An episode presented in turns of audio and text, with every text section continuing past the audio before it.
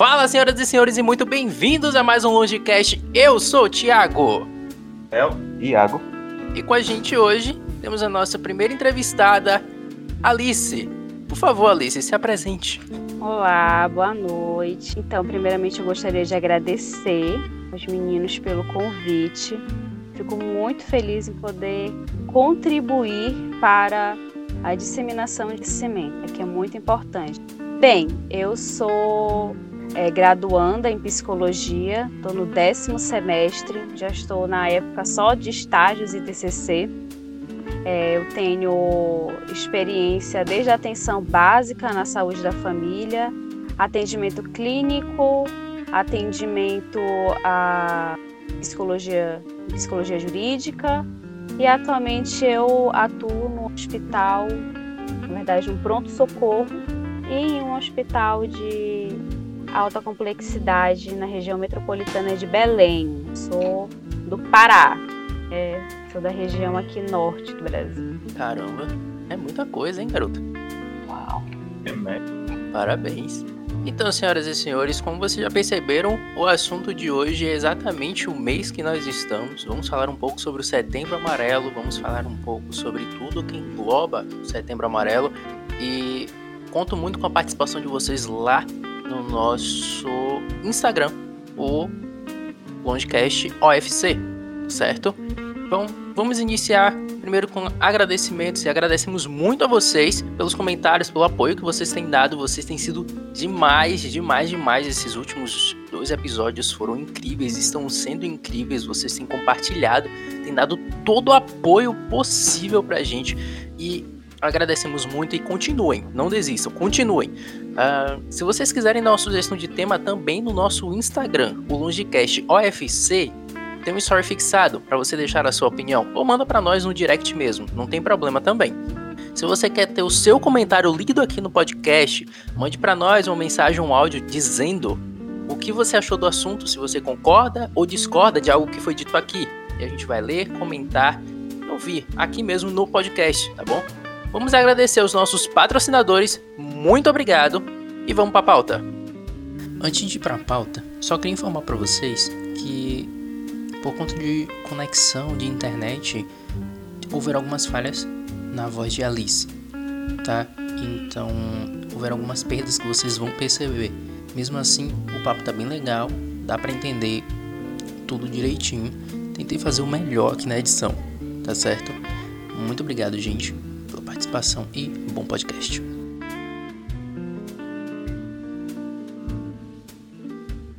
É, então, para dar início, Alice, conta pra gente qual é a origem do Setembro Amarelo.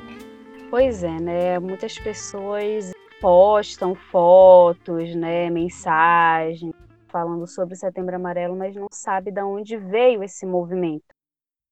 Na verdade, ele surgiu na década de 90.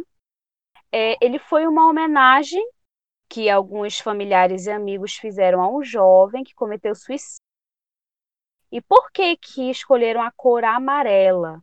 Porque esse jovem, no dia do ato, ele estava dirigindo um carro amarelo. E no dia do funeral desse rapaz, né, os presentes ali, né, distribuíram para as pessoas fitinhas amarelas para que elas tivessem uma recordação do quanto é importante a valorização da vida e do quanto é importante ouvir as pessoas, acolher as pessoas. E na década de 2000, esse movimento chegou no Brasil através do CVV, que é o Centro de Valorização à Vida. E depois disso, o Conselho de Psiquiatria e os outros conselhos que envolvem a medicina e a psiquiatria se apropriaram dessa data e sempre fazem evento para a comunidade sobre esse tema. Caramba, Entendi. que história bonita. Ou não, né? É um pouco trágica, né? É, É, É. eu também acho. bastante. Mas ainda assim a causa foi bastante nobre. É, realmente. Até pela, pelo que engloba o Setembro Amarelo, não dá pra esperar uma origem diferente de algo disso, algo, algo assim, né? Ou ver se algo desse nível. Mas, já que não tem como não associar o Setembro Amarelo à depressão propriamente, que você contasse pra gente quais são os dados mais atuais sobre esse mal do século, a depressão. Olha, é, o último dado que foi realizado foi numa pesquisa realizada pela Organização Pan-Americana de Saúde e eles estimaram que cerca de 300 milhões de pessoas possuem diagnóstico fechado de depressão. É muita Meu, gente. Muita gente. Eu não tava esperando E- por esse número todo. É, e é a primeira causa né, de morte de jovens de 15 e 19 anos. Complicações de depressão. Então, os jovens são os mais afetados pela depressão ultimamente, né? É, na verdade, não. Né? A depressão ela não tem uma, uma idade, ela não tem um gênero. Né? As pessoas dizem assim, ah, são mais as mulheres as vítimas de depressão. E não é bem assim. A questão é que as mulheres procuram mais tratamento. E com Hum. o tratamento, elas vão entrar para a estatística. Hum, entendi. Então, até mesmo a questão de, de sexo influencia bastante. Em a pessoa aí buscar ou não tratamento, que ainda tem esse certo Sim. preconceito. Sim, com certeza. Com certeza. Há ainda esse preconceito, né? Aquela máxima de que o homem não chora, né? Isso causa uma repressão de muito grande na classe. É, homem, gente heteronormativo, daquela questão de não expressar os seus sentimentos, de não sofrer. Imagina quão difícil foi para iniciar esse movimento, tendo em vista de que foi antes do século XXI, né? Então, se já tá ruim hoje, imagina naquela época. Sim. Complicado. Mas qual é a diferença entre a tristeza e a depressão? É muito interessante essa, essa pergunta, né? É, quando a gente pensa em depressão, vem logo à mente a tristeza. É, a pessoa está deprimida, está rebaixada. E por incrível que pareça, muitas vezes a pessoa que tem depressão, o maior sinal não é a tristeza, é a irritabilidade. Por incrível que pareça. Pessoas, é, pessoas extremamente irritadas, irritáveis, né, ansiosas, eles podem ter depressão. Vamos lá para a diferença entre as duas. A tristeza, ela é uma emoção natural do ser humano. Ela tem a sua origem neurofisiológica através de determinados neurotransmissores e a sua origem psíquica, a sua origem social e ela é algo necessário para os seres humanos lidarem com algumas questões da vida. Fora isso, a, a tristeza ela serve muito para a gente fechar ciclos na nossa existência, na nossa caminhada aí. Já a depressão, ela é, um, é uma das classes que estão nos transtornos do humor. Então, no O que diferencia uma da outra são três coisas: tempo, intensidade, consequências. A depressão, tempo em que você fica triste, irritado, rebaixado, é muito superior ao tempo em que você tem essas mesmas vivências na tristeza. Na depressão, nós vamos ver sintomas físicos, alteração do pensamento, alteração sobre si próprio, pensamentos recorrentes de morte. Não todos os casos, mas uma grande maioria sim. É, hoje existe uma, digo assim, uma manifestação é, das pessoas acreditarem que tudo é depressão. Não, nem tudo é depressão. É, Para a gente diagnosticar alguma coisa, essa pessoa que chega até nós com determinada demanda, ele tem que determinados critérios. Para depressão, são vários critérios.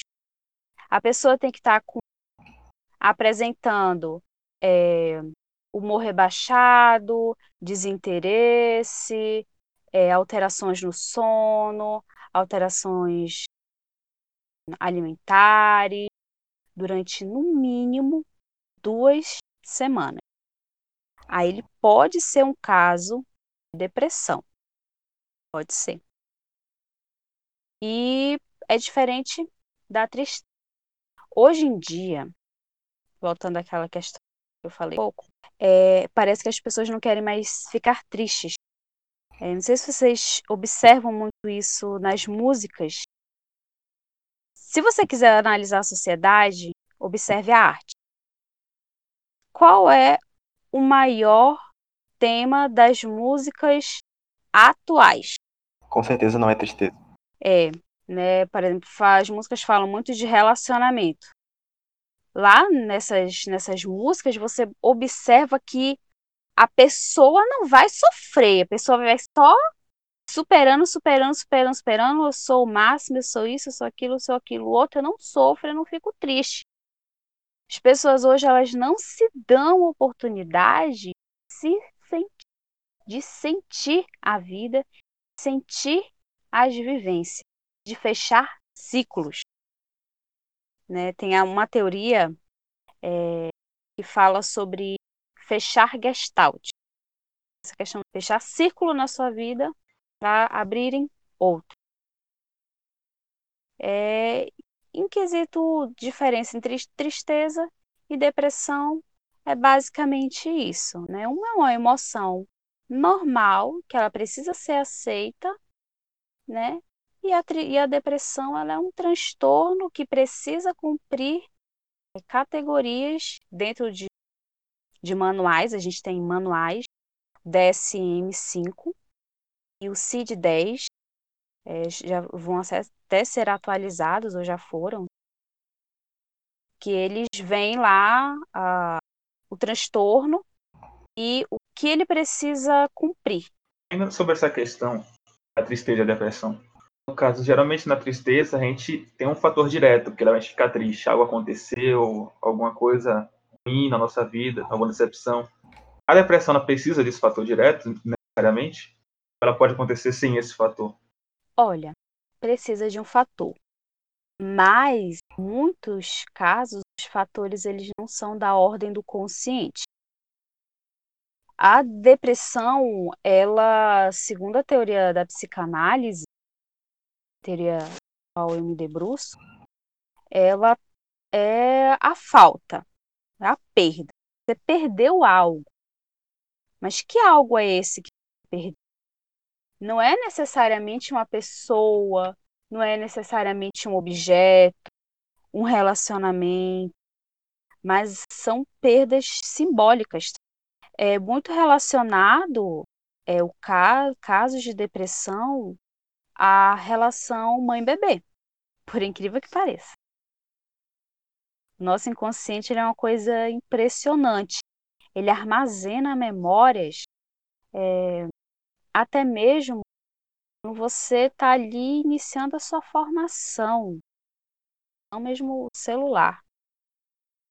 E em alguns casos essa falta de afeto materno, embora a pessoa consiga viver, se desenvolver de uma forma saudável, mas um dia ele pode acabar tendo depressão e essa depressão, a origem dela, a raiz dela, está naquela falta de afeto lá que a mãe teve com ele quando era bebê. Então, é meio que pode ser algo que venha da raiz mesmo. Você Sim. nunca vai descobrir com a psicanálise ou alguma coisa do tipo. Você não vai conseguir descobrir porquê, a não ser que você cave muito, né? É por isso que a gente fala que o trabalho da psicologia e da psicanálise, ele é um trabalho de formiguinha. Ele é de pouquinho em pouquinho. Porque vamos pensar aí uma pessoa, 20 anos. Ele é, teve um abandono afetivo na infância. Ele passou 20 anos da vida dele com aquele abandono afetivo e agora ele manifesta sintomas né, desse abandono em um mês, um ano, ele não vai conseguir reestruturar 20 anos de sofrimento.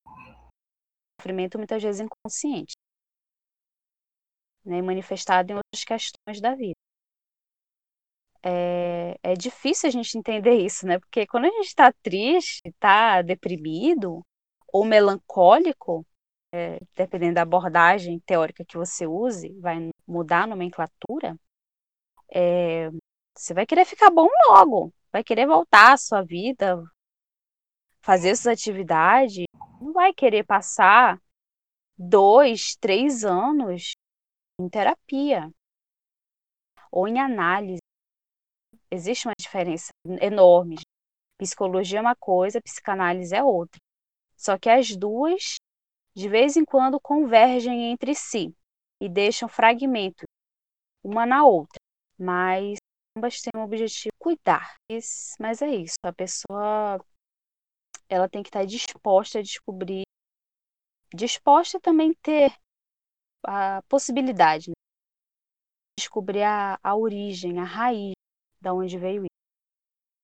Porque algo que muito não é comentado com relação ao tratamento da depressão, isso aqui a gente já falando do transtorno depressivo, que é o uso dos psicotrópicos, seja lá qual for, é, uma hora a medicação não vai mais fazer efeito.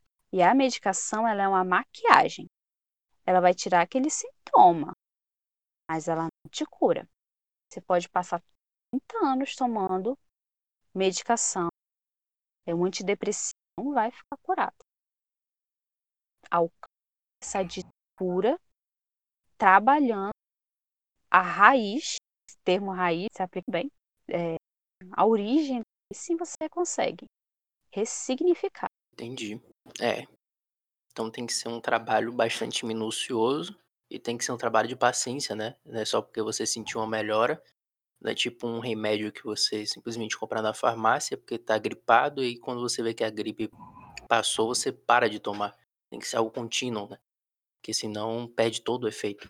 É complicado porque ser humano geralmente é imediatista. Uhum. É, na verdade, sinceramente, é, na faculdade a gente vê tudo bonitinho, né? Aquela coisa linda e maravilhosa né, do paciente, cliente, é, faz ali o acompanhamento, segue melhor uma cura, mas é muito difícil. Muito difícil por diversos motivos, né? Porque envolve questão financeira. Se você for pagar uma terapia, uma... a gente sabe que o custo é um pouco elevado. Se você for depender do SUS, é difícil. Então, há o esforço, há o investimento e há a melhora, com certeza. Mas tudo você tem que desviar a energia para aquele tratamento, aquele, aquele acompanhamento. É, você falou sobre acompanhamento, falou até dos remédios e tal. Como é que a pessoa sabe, ou vocês sabem no caso, que nível de depressão a pessoa precisa sabe, de um remédio? essa maquiagem, por assim dizer? Ou sempre é necessário? É. Não, nem sempre é necessário. É, a gente observa o grau de comprometimento que está tendo na vida daquela pessoa.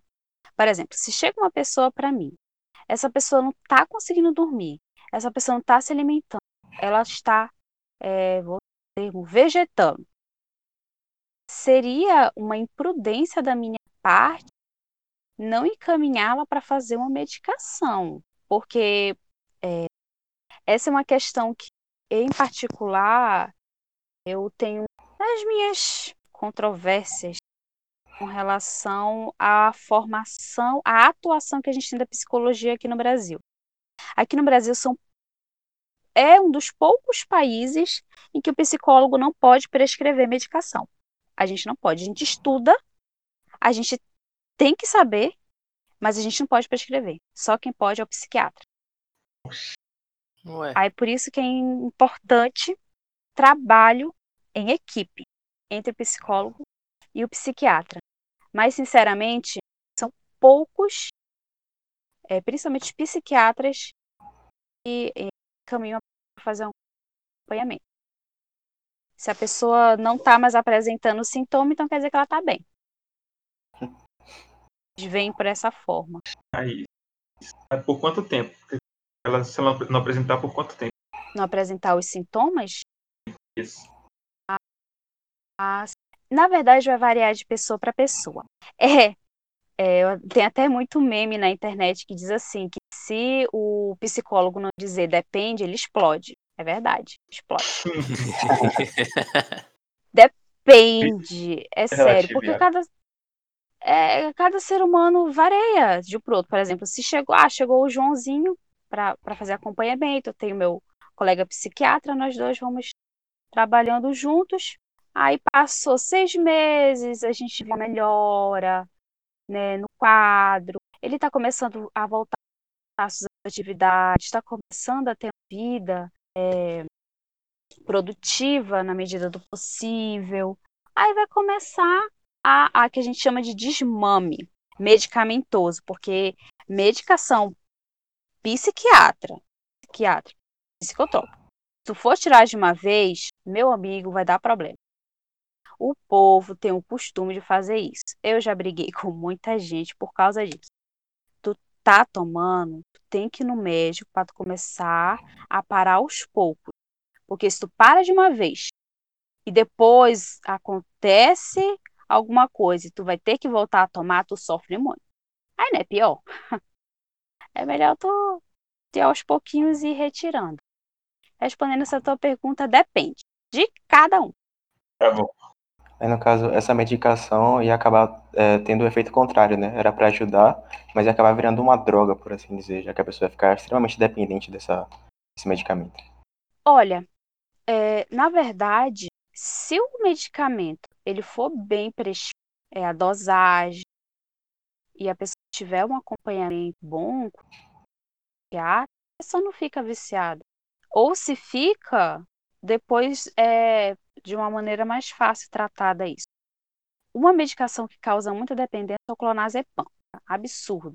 Mas se você for psiquiatra aos pouquinhos tirando, como é que ele tira? Geralmente eu vejo psiquiatras ah, a pessoa tomava 10 gotinhas de clonazepam todo dia, 10 da noite. Aí depois de uma semana vai tomando 9, aí vai diminuindo. Diminuindo até ficar numa gotinha só, só para só para, né, quase um placebo para a pessoa. Aí depois encerra a medicina. E a psicoterapia também tem alta. Quando uma pessoa ela consegue resolver suas demandas, de novo, dependendo de cada caso, é, vai chegar uma hora que não vai ter suas questões, aquela questão tá, trabalhar. Então começa de novo o preparo para a pessoa receber alta. Mas sinceramente, é raro a pessoa receber alta. É raro o psicólogo dar alta, porque quem se dá alta é o próprio paciente. Nunca mais aparece. Aí a gente vê, deu alta assim mesmo. Ô, oh, desgrama. E aí quebra com tudo que foi feito, né? Tudo que foi construído é derrubado. Não, depende de caso para caso. Depende. Depende. Pessoa...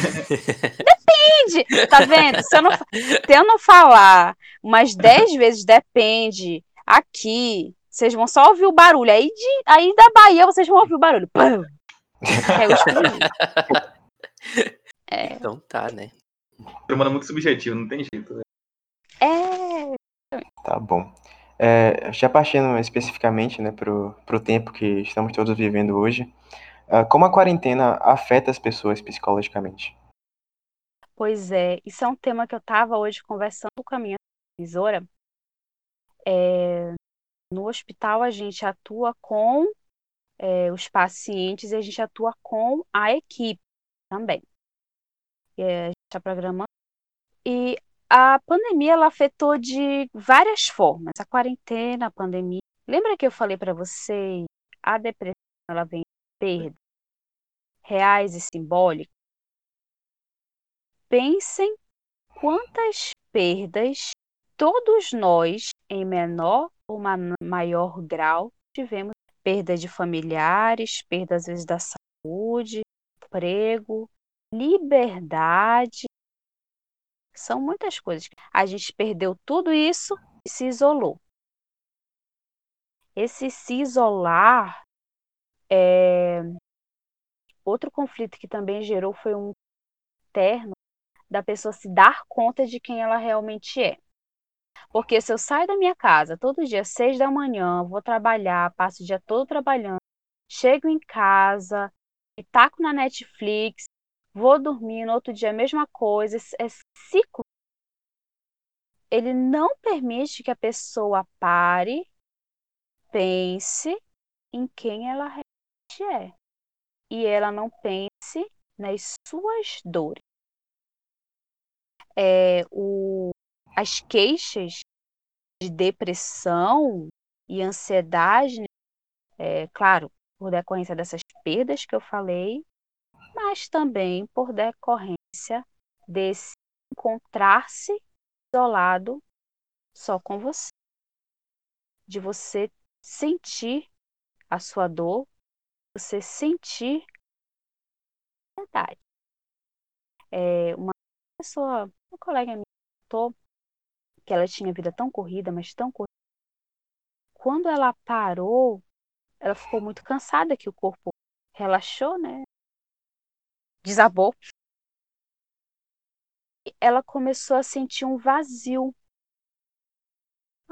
Aí eu, mas por que, mano, esse vazio já? Aí ela, mano, porque eu tinha tanta coisa.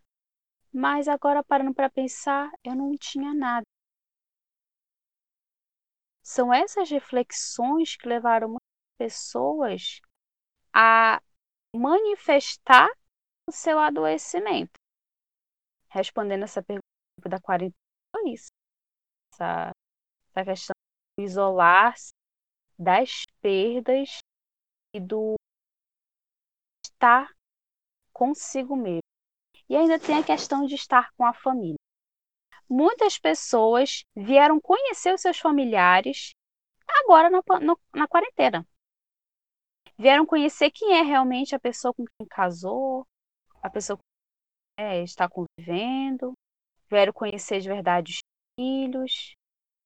É, é bem, bem complicado. Vou parar para já Sim. pensou, às vezes você estava junto com uma pessoa 10 anos, você começou a conviver com ela, começou a ver tantos defeitos que a tua rotina encobria. É muito complexo. Por isso que o número de divórcios, separações e de conflitos familiares como um todo também aumentaram muito. Ao mesmo lá, ao mesmo tempo, teve o lado das pessoas que se apegaram muito mais, né? Usaram tempo para se conhecer e em vez de focar nos defeitos, focaram nas qualidades. Isso também é, eu ouvi muitos relatos dessa dessa maneira, encarar esse isolamento e eu acho interessante. Ah, que legal. Mas realmente, às vezes a rotina, né? Quando você fica repetindo todo dia aquele mesmo processo de segunda a sexta, às vezes tem gente que faz a mesma correria até no sábado mesmo, e você tá sempre naquela mesma rotina, você termina que você já faz essas coisas tudo no automático, né? então você não para pra perceber como, o que foi que aconteceu durante o seu dia. É tipo, você passa tempo, tempo com os outros, né? Quarentena obrigou as pessoas a passar tempo com elas mesmas. Elas percebem coisas que elas não sabiam nem de si mesmas. É, isso aí. É, eu sempre falo que a grande maioria das pessoas elas não tem um, um autoconhecimento nem mediano sobre si mesmo. Que se você for fazer um questionário com alguma pessoa e fazer a pergunta quem é você, meu amigo, a pessoa vai ficar às vezes uma hora pensando em quem ela realmente é. Já aconteceu. E às vezes a pessoa. É, né? Difícil por essa pergunta. É. A, a mesma é, coisa, tipo... aquela de tipo, quais são seus maiores defeitos e suas maiores qualidades. É. Vão pensando. É, depende, né? Se você for uma pessoa narcisista, você vai passar tempão falando só das suas qualidades. Mas se você for uma pessoa, né, que a, tem uma, uma característica dependente, tu vai ficar falando só sobre os teus defeitos. Né? Também tem isso. E tem os como eu que não escreveram nada. Pega neutro. Prefiro... É neutro? Eu pensei a mesma coisa, é neutro, é neutro. Mas essa questão do autoconhecimento é algo bem interessante. Você falou sobre isso e é meio que algo muito profundo para se fazer, né? Muita gente busca, eu muito tempo atrás já busquei muito essa questão de se conhecer melhor, entender melhor quem é. Então, será que existe alguma fórmula, alguma coisa que a pessoa possa fazer para ter um autoconhecimento? É, sobre a questão do autoconhecimento, o autoconhecimento ele pode ser adquirido de várias formas. Mas a autoobservação é um passo. Como é que você se sente, age e pensa em determinados assuntos? Tá, eu já ouvi muitas pessoas, ah, você consegue o autoconhecimento se estiver em terapia. Em terapia é muito mais rápido, porque vai ter outra pessoa te olhando. E essa pessoa vai te guiando e te apontando é, como você é, age, pensa, se vê diante de determinada situação. Mas você tem que andar sempre com um espelho. Como é que eu ajo diante de. O que, que isso mostra sobre mim? É, contar uma história para vocês muito engraçada. Ano passado eu fui morar em Belém e assim, casa eu não chego perto do fogão, é minha mãe e minha irmã que dominam a cozinha. Aí elas diziam para mim, égua, Alice vai passar fome. Não sabia cozinhar nada. Só que quando eu cheguei, eu soube cozinhar tudo. Aí minha mãe ficou assim, mas eu não ensinei. Aí eu fui parar para prestar atenção em mim mesma eu não faço tal coisa, mas eu sou observadora. Eu observava elas fazendo e depois eu consegui reproduzir. E eu levei isso para várias coisas na minha vida. Né? Eu vejo, introjeto e depois eu consigo praticar. É algo assim bem, bem simplista, mas é um tipo de auto tu não é muito difícil tu virar assim uma um cronista de ti mesmo. É, é difícil. Até porque nós seres humanos temos pontos cegos. É assim como um carro. Eu tô dentro do carro. Lugar é, um carro ele tem os seus pontos cegos. Tem, né, as tuas o ser humano ele nunca vai saber perfeitamente como ele vai agir em determinada situação. Muitos dos seres podem matar, podem fazer coisas que ele considera errado, ou podem fazer coisas muito boas é, por uma ação impulsiva. Isso aí, mesmo você tendo um bom conhecimento, autoconhecimento, vai você não vai conseguir saber. Então, eu respondi a tua pergunta sobre o autoconhecimento? Respondeu, respondeu. Que é tudo uma questão de autoobservação. Você entender como é. é que você reage a certas situações e aí você anotar na sua mente. E aí você vai se conhecendo cada vez mais. Mas como num carro ou qualquer coisa que tem um retrovisor, menos um Tesla, temos pontos cegos. Patrocina nós. Até aqui. Né? Pô, cara. Todo lugar é lugar, cara. Seria um voo. É, seria um ótimo, né? Ter um Tesla na garagem. Mas enfim, é, temos pontos cegos. Então, tem coisas que nós vamos terminar perdendo, né? De vista. É porque o ser humano, ele meio que corre demais, né? Então, a gente tá tão ocupado fazendo às vezes não consegue parar para ver o que está fazendo, nem o que está fazendo.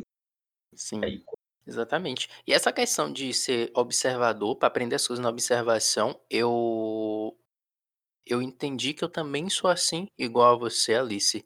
Pois muita coisa que eu aprendi foi em ver as pessoas fazendo, projetava na minha mente como é que eu poderia fazer e depois eu fazia. Depende. Cheque mate. E lá, vamos não. Se você não, parar tô pensar. brincando, não, mas é. É... Continue, Alice. Não, não. Eu só ia dizer. Depende. Eu, eu tava dizendo, se for parar pra pensar, muita coisa funciona assim, né? Tipo, aprender um instrumento ou um novo idioma, você tem que observar, né? Porque a pessoa que já domina tal coisa tá fazendo e depois você tenta reproduzir, né? Assim que aprende, basicamente. Sim. Eu tenho. um- Na verdade, eu tenho a preferência de fazer tudo com um professor. Alguém me ensinando a fazer. Porque eu consigo aprender mais rápido do que eu tentar aprender sozinho. Então, preciso, pessoa precisa mostrar como é que faz. Eu preciso ver e entender como é feito. Para aí sim eu conseguir re- reprogramar. Reprogramar? Reproduzir. Reproduzir. A palavra era essa. Eu sou meio inverso disso em algumas coisas. Quando, se tem alguém tentando me ensinar, eu me sinto pressionado. Aí não- às vezes não sai nada. É verdade. Tem alguém do lado, calma, começa a Eu sozinho, é, já eu sozinho eu fico mais livre pra errar, aprender com tentativa e erro. É verdade. Pior que é, acontece mesmo. Eu tenho uma Agir dúvida que sobre- pode Agir sob pressão é terrível. mais. Eu, por exemplo, é, a primeira vez que. É muito interessante essa história. Que eu fui atender uma pessoa, aí a visora tava bem atrás de mim. Psicóloga, assim, altamente top dentro do hospital. Aí ela ficou atrás de mim. Aí eu, oi, é. Eu sou. Aí eu falei o nome da pessoa, né? E a senhora é Alice?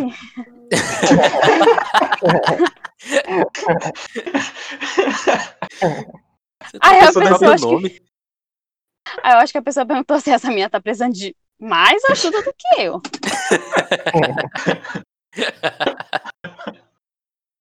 Ou então a pessoa, tô tão mal assim. É. Caramba.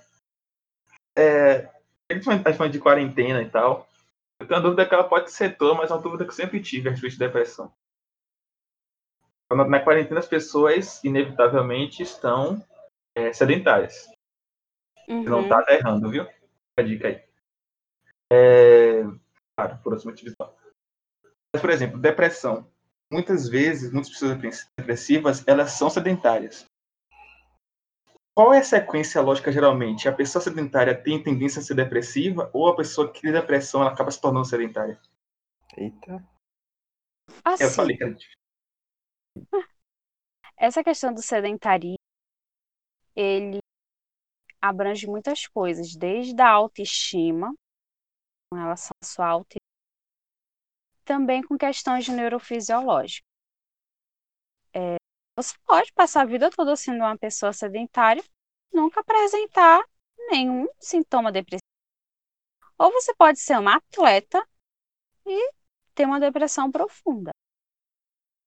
É, se você tiver uma predisposição a ter quadro, vir a evoluir um quadro depressivo, com essa predisposição, fatores genéticos, fatores sociais, fatores hormonais, uma coisa verídica, é, é, e fatores relacionados ao ambiente que você vive, é, se você levar uma vida sedentária, isso pode ser sim uma contribuição para que envolva um caso de depressão, quase de depressão. Mas um começar antes do outro, não, não existe essa ordem. Entendi. Ou seja, depende. É. Exatamente. Deixa eu ia falar, se eu fiquei com vergonha. No caso, Pode falar quanto depende de você quiser. Só vai ter um É. contador na hora. Relaxa. então, tipo, tal como o sedentarismo pode influenciar a depressão, como a depressão pode influ- influenciar o sedentarismo, né? Mas não necessariamente. Ah, sim, sim. É, influencia a depressão no sedentarismo porque a pessoa, quando ela tá é, depressivo, depressivo clássico né? Que é aquele. É, fica em cima de uma cama, não come, não, não bebe, só pensa em morte. É, ele vai ser uma pessoa sedentária. Agora, se você for parar para pensar num depressivo atípico, meu amigo, ele pode ser perfeitamente o próprio Usain Bolt. Isso aí não. É. Mas é tratado como, como se fosse. É, como é que eu posso dizer? Uma forma de você se tratar da depressão também usar de esportes. Então, como eu disse, eu costumo ver o ser humano como ser bio, psico, social e histórico. É, então, quando eu trabalho com o ser humano, o corpo dele faz parte dele. É até meio redundante isso. É, é algo terapêutico. Eu, eu sempre encaro o exercício físico, a arte, o estudo, o conhecimento, a conversa com um amigo como algo terapêutico. Nem tudo que é terapêutico é psicoterapêutico, né? É psicoterapia. É isso que as pessoas, a gente tem que entender. Conversar com uma amiga é terapêutico. Se exercitar é terapêutico. Se você for uma pessoa religiosa, né, a sua crença ela é terapêutica. Então, tudo isso é terapêutico. E é aquela questão. Existem casos de pessoas podem estar tristes por decorrência de alguma coisa e com uma caminhada, uma corrida, uma ida numa academia, vai conseguir ficar bem, porque aquilo ali foi terapêutico para ele. Entendi. Sim, entendi. Já que estamos falando sobre isso, até pelas raízes e tal, não tem como deixar de fora o tema suicídio. E aí, é, a que se deve o fato de os jovens representarem um grupo mais afetado com relação ao não único, mas pelos dados parece ser mais afetado? Como eu falei, né? Então é que os jovens eles manifestam é, muito mais de uma maneira visível o que estão sentindo, principalmente os adolescentes. Um adolescente depressivo. Muitas vezes, adolescente se envolver num grupo, adolescente precisa pertencer a uma aldeia, que às vezes tem também essas características mais depressivas, vão praticar certas coisas para compartilhar a sua dor, o seu momento. Né? Existe uma moda entre. Calma, a minha gatinha tá bem aqui. Entre os jovens dos cuttings, né? Os cortes. Uma manifestação de dor psíquica transbordada para fora colocavam para fora, transmitiam no corpo que estavam sentindo. É... E também os jovens hoje eles são bombardeados com informações que muitas vezes é difícil de assimilar. É, a própria internet ela contribuiu muito para o agravamento da depressão diversos transtornos, tais como os transtornos de imagem. A rede social ela é o quê? Ela é uma propaganda. Você vai vender alguma coisa, você vai se amostrar. É como se fosse uma vitrine, eu encaro isso. Ali apresenta um ideal de vida, que é aquela jovem, é blogueirinha, que tem aqueles determinados traços, determinados comportamentos, e tudo o que foge daquilo é, acaba adoecendo. Acaba tirando o jovem do grupo que ele quer pertencer.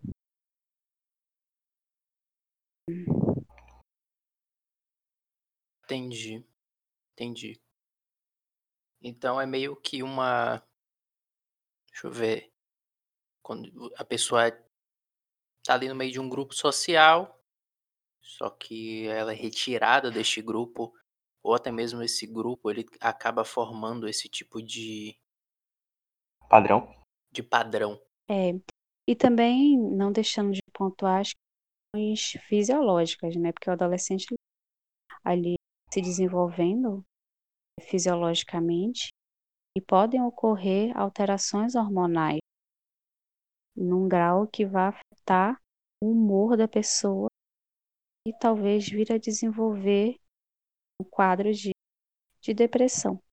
E outra coisa também que acomoda, acomoda muito os jovens hoje, baixa tolerância à frustração. Você pegar um jovenzinho, vou aqui fantasiar, pegar o Pedrinho, 15 anos, e aquele padrãozinho.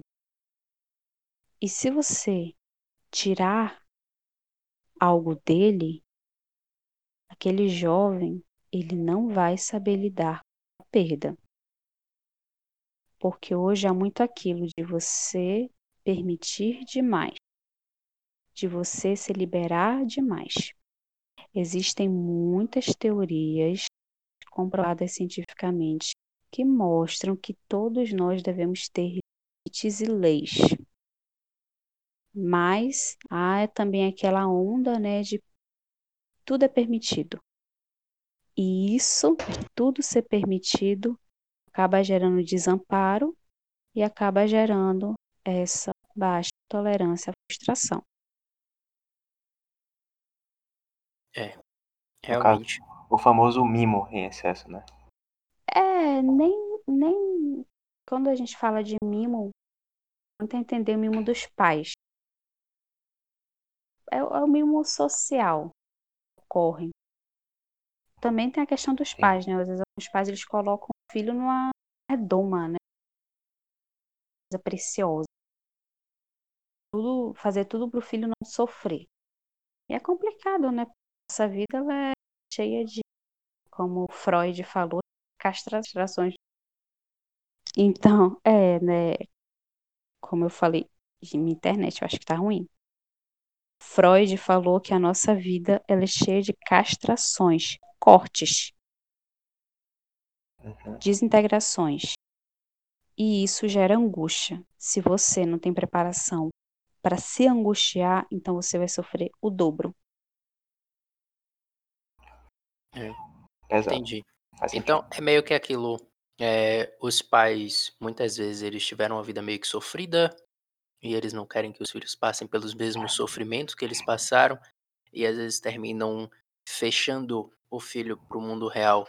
Só que quando ele cresce, o mundo real, ele meio que aparece de uma como se fosse uma parede na frente do menino, ou da menina, da criança, do rapaz, do jovem em si, aí ele começa a entender que o mundo não tá não é aquilo que os pais deles cresceram, né, em volta dele, fazendo todo aquele aquela redoma ao redor dele.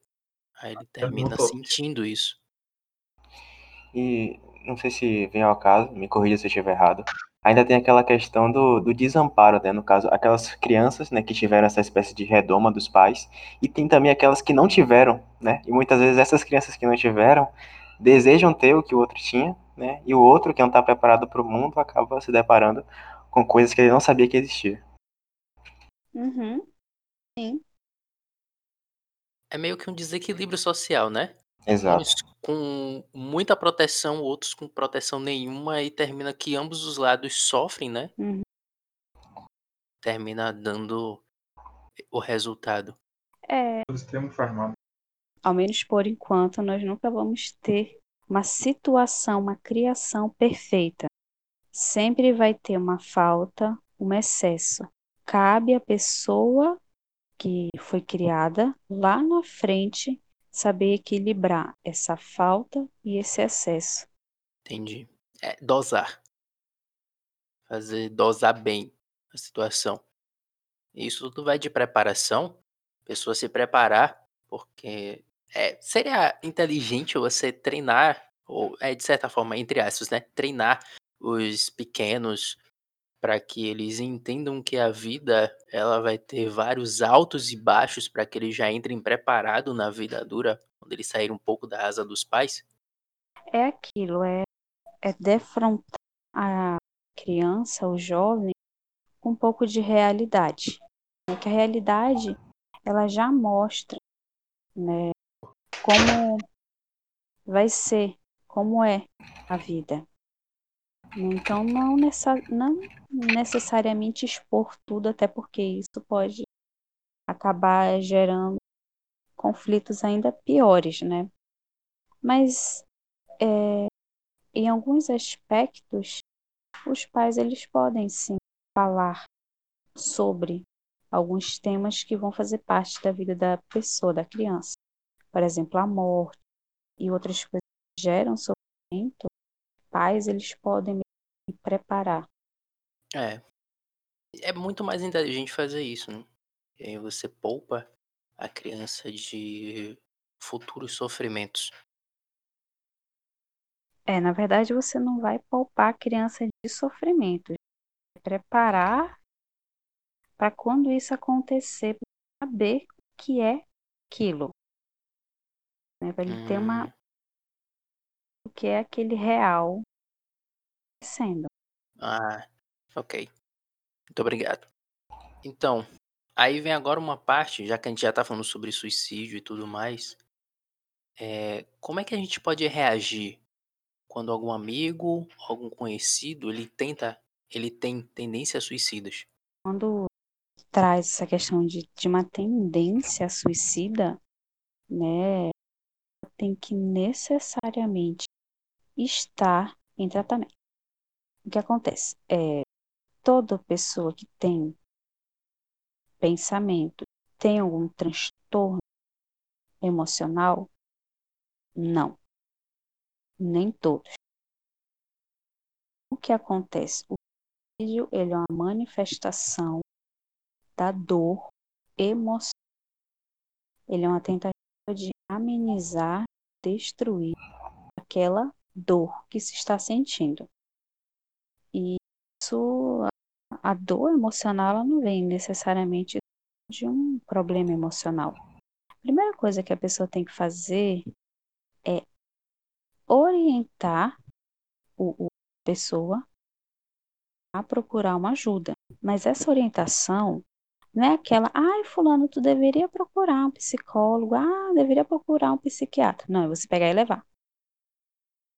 Se a pessoa tentou alguma vez, né, você tem que levar. E você tem que levar no psiquiatra.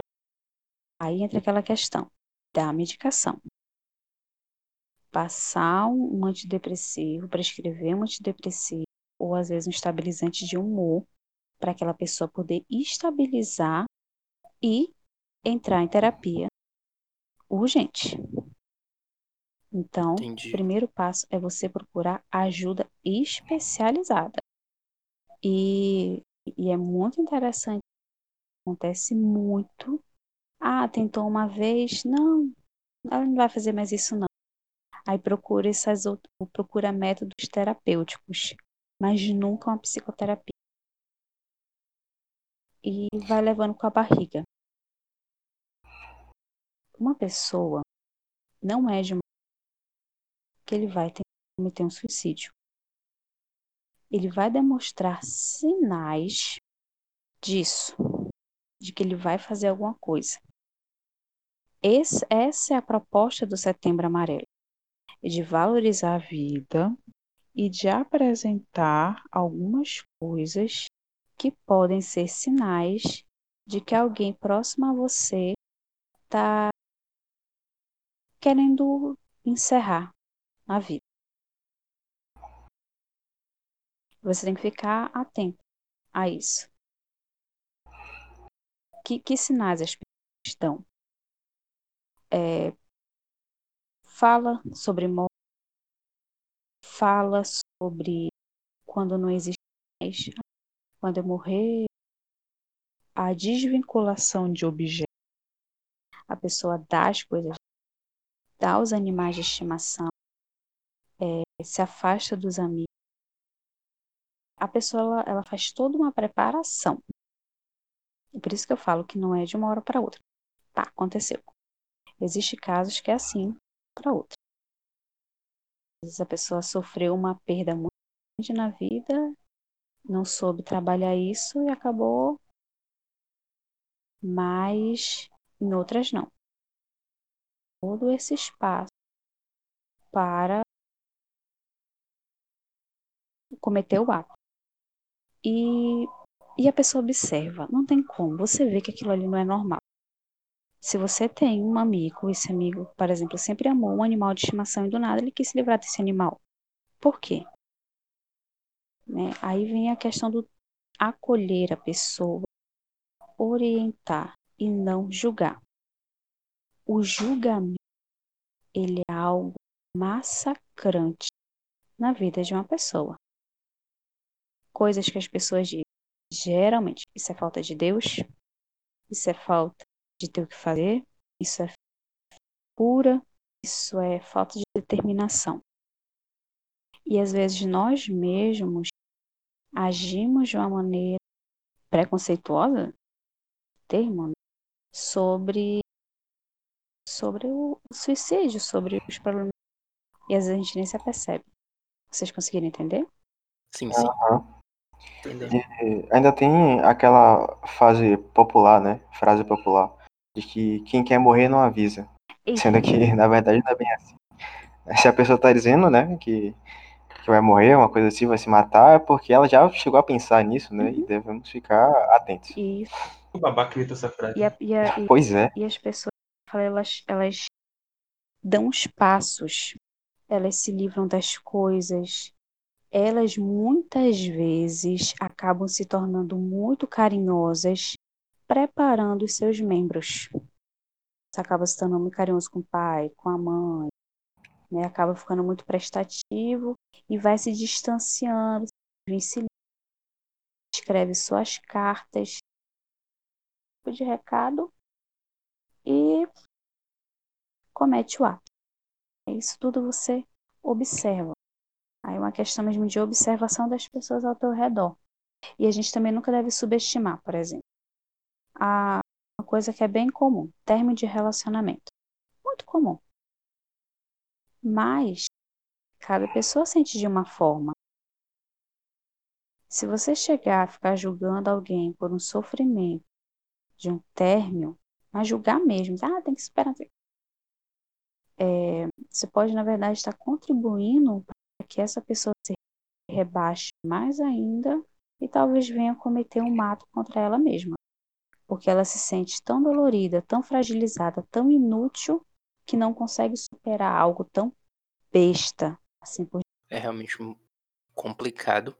Então, é bom sempre estar repetindo essa frase que você falou um pouco, pouco antes, que não é falta de Deus, não é frescura, não é falta de macho ou falta de fêmea. né?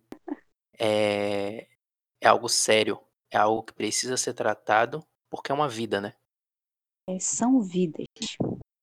E o interessante, grande, observem, a grande maioria dos suicídios poderiam ter sido prevenidos se as pessoas ao redor tivessem acolhido aquilo que eu falei, aquele acolhimento empático, mas também de determinação, de você pegar a pessoa, colocar. Não que você vai amarrar a pessoa dentro de um carro e levar ela. Aqueles que falam que depressão é falta de Deus. Até o próprio Jesus falou que eles precisam de médico. Então, depressão, querendo ou não, é sim um transtorno, uma doença. Precisa sim de acompanhamento profissional. Outra coisa que para quem está com depressão é quando as pessoas comparam a dor dela. Ah, tal pessoa passou por algo bem pior. Assim, desse jeito. Alguém depressivo, a pessoa se sentir um lixo. Ela sente que ela não deveria se sentir assim, mas ela não consegue evitar se sentir assim. Uhum. Ela entra num ciclo, num poço que ela não consegue sair. É difícil. Ainda a questão de acolhimento que ela falou, de fato. O que ele falou é muito importante, que uma grande maioria das pessoas tem esse pensamento de que a depressão e o suicídio é, o suicídio ele tem um estigma religioso muito grande. É, tem aquela questão, eu já ouvi muito, de que ah, a pessoa se matou, não tem esperança. Nenhuma, seja lá que crença você tiver. Mas isso é muito complicado, e é muito complicado, é, principalmente com relação a essa questão de ser falta de Deus, né? é difícil para uma pessoa que tem um transtorno mental, porque ele já se, transtorno emocional, porque ele já se sente inútil, ainda vai se sentir uma pessoa sem fé. E para uma pessoa que, porventura, né, cometeu um suicídio para a família, né, como é que uma família se sente ao ouvir algo assim, se for uma família religiosa? Né, imagine a dor que essa família não sente além da culpa, ainda a dor, né? De, de, de alguma forma ser castigada por um, um ato de alguém, de um familiar. É muito complexo isso, muito, muito mesmo. É por isso que a pessoa tem que ter um equilíbrio. Muitos na academia de psicologia nós aprendemos a respeitar tudo. É, uma pessoa religiosa que faz um tratamento correto, ele vai se recuperar muito mais rápido do que uma pessoa que não é religiosa. Isso é cientificamente comprovado.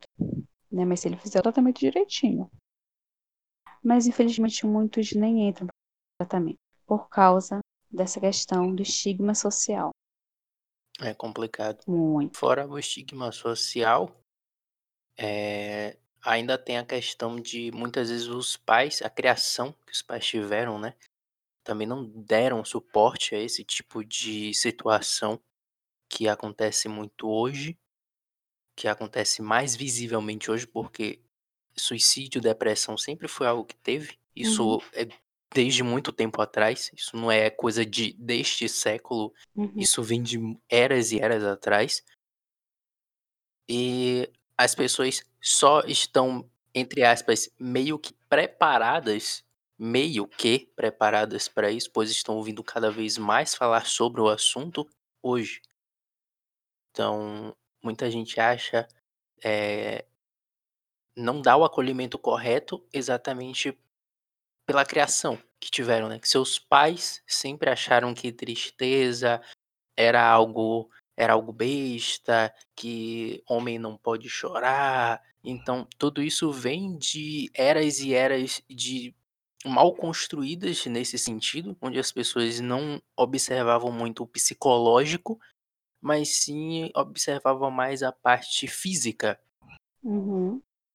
É, na verdade, se você fazer um trajeto né, da história da doença, junto com a história da humanidade, desde os primeiros filósofos né, que fundaram todas as ciências, incluindo a medicina, a psicologia e outras, é, havia essa questão do mente e corpo.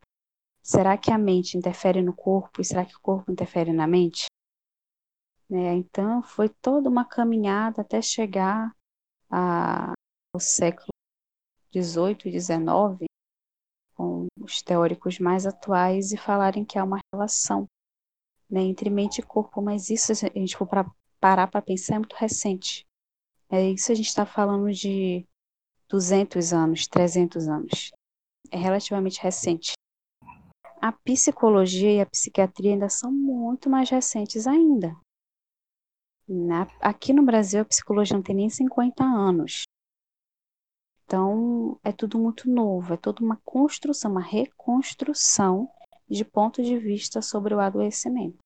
Caramba, esse é um fato que eu não sabia. Então é, é muito novo. Sim, muito. É realmente muito novo. Olha, se a gente for parar para pensar em Freud, é, eu falo muito de Freud.